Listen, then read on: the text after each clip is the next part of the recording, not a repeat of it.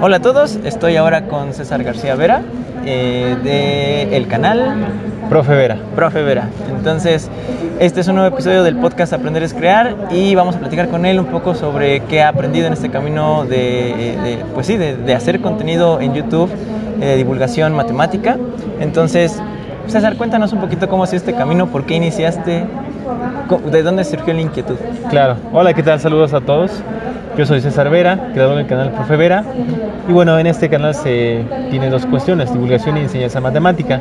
Tiene más o menos unos tres años que empecé a subir contenido y toda esta idea nació porque yo empecé a impartir clases. Ok. En una, una preparatoria a nivel medio superior. Entonces, yo complementaba mis clases utilizando videos de otros canales. Por ejemplo, los, los, más conocidos son los de, de, de, España, de Derivando, precisamente que es el de matemáticas. Entonces complementaba con este tipo de videos después de las clases para que los chavos eh, se involucraran en esto del YouTube y que se dieran cuenta que en YouTube no nada más hay contenido eh, de, entretenimiento. de entretenimiento, sino también hay contenido de educación. Entonces pensé, bueno, si eso está creciendo en España y también hay canales en México, ¿por qué no yo comienzo a realizar algo así? Ya que pues tengo los conocimientos adecuados para poder por lo menos crear un poquito de lo que los grandes canales hacen. Sí, sí, sí. ¿Y, y qué retos o cuáles fueron los primeros retos a los que te enfrentaste? O sea, ¿Ya sabías editar? ¿O que, no, sé, no sé, te dijeron algo así como de, ah, ¿cómo vas a hacer ahora canales de YouTube? Exacto. Bueno, uno de los primeros retos es el, la cuestión social, el contexto social donde vives.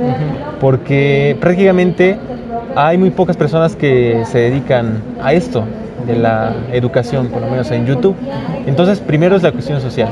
Por ejemplo, los familiares cercanos, eh, mis compañeros de trabajo, inclusive cuando yo subí mi primer video, tenía esta nueva idea, como que te veían raro. Okay. O sea, como que ¿para qué está haciendo esto? ¿Qué va a lograr? ¿no? Entonces es uno de los primeros obstáculos. Pero poco a poco, cuando vas creciendo paulatinamente, eso ya cambia. -huh. Entonces ya no te ven tan raro, digamos, ¿no? Ya hasta depende les gusta, también, ¿no? exacto, ya les gusta. Igual depende del lugar donde estés.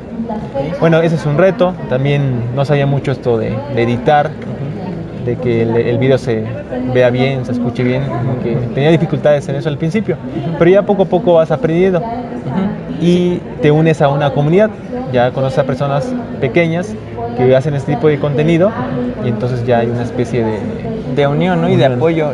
Ahorita platicaba este, con Luis sobre eh, sí cómo fue su primer contacto con la comunidad de youtubers, ¿no? Este, ¿Cómo fue el tuyo?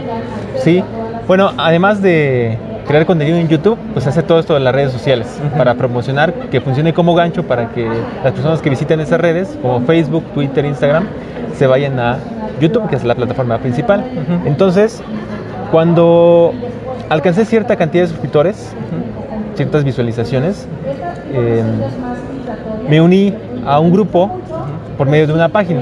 Ah, ok. Una página de Facebook. Yo contacté a un profesor que se llama el profe Luis, es el profe Luis de matemáticas de NESA. Y él me invitó porque él ya pertenecía a esta comunidad.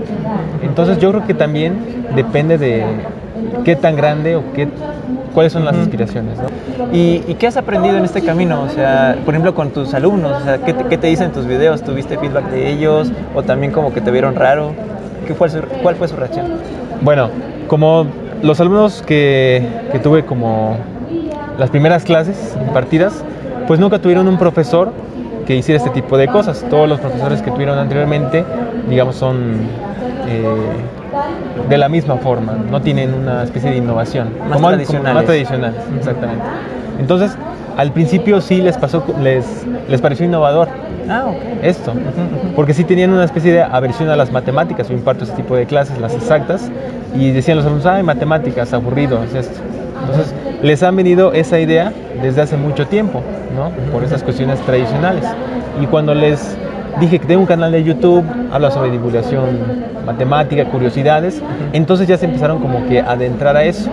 Okay, okay. Y sí tiene sus ventajas, porque algunos alumnos que odiaban las matemáticas, ahora están estudiando matemáticas como carrera principal. Ah, ya, ya, tuviste esa oportunidad de ver a tus alumnos de prepa eh, decidirse por una carrera de matemáticas. Exactamente, cuando Ah. anteriormente no, es una aversión, un miedo, un obstáculo por ello. Entonces, es una satisfacción que también eh, Este, tengo. Te, te lleva, sí, claro. ¿Y qué, qué le dirías tú a, a los profesores, eh, no solamente de mate, sino en general, como, pues sí, ¿no? Como, no sé si para motivarlos, o, eh, no sé si un consejo o, algo que, te haya dejado esta experiencia, para utilizar la tecnología o, para dar una forma distinta a las clases. ¿Qué les dirías a ellos? Bueno, a los profesores yo creo que, eh, por muy tradicionales que sean, yo creo que siempre hay algo en el cual innovar, que se puede dar en YouTube o en alguna otro tipo de plataforma para cambiar estos esquemas de la educación, porque se ha hablado mucho sobre el problema del sistema de la educación, que se les enseña a memorizar nada más y los alumnos están hartos de las escuelas y quieren salir y por eso hay bajas en esto. Entonces yo les doy el consejo de que traten de innovar, por lo menos en su propio contexto. Si no es con videos de YouTube, por lo menos de otra forma, eh, para que los estudiantes se sientan un poquito más cómodos, menos aversión a las ciencias. En tu opinión, ¿cuál es el objetivo de un profesor? O sea, ¿cuál sería el objetivo que tendría que tener? Yo creo que motivar, cambiar ideas. Cambiar ideas. Ok, bueno. Pues súper y vamos a... ¿Nos compartes otra vez el nombre de tu canal para que lo puedan seguir en YouTube y para que vean todos tus videos? Claro. Mi canal es Profe Vera, sí, tal cual. En las redes también me pueden ser como Profe Vera o César Vera. César Vera, sí. Ok, pues vamos a buscar las, ligas y las vamos a poner en la descripción. Y bueno, pues los dejamos hasta aquí con este episodio y recuerden que aprender es crear. Hasta la próxima. ¿Qué te pareció este episodio? Recuerda dejarnos tus comentarios en la red social de tu preferencia. Nos puedes encontrar en Instagram y en Twitter como arroba kichiwa o en Facebook como arroba kichiwaac. Si nos estás escuchando en Anchor, puedes dejarnos incluso una nota de voz. Y si quieres conocer más de la fundación, puedes visitar www.kichiwa.com. Recuerda que aprender es crear. Nos vemos en la próxima.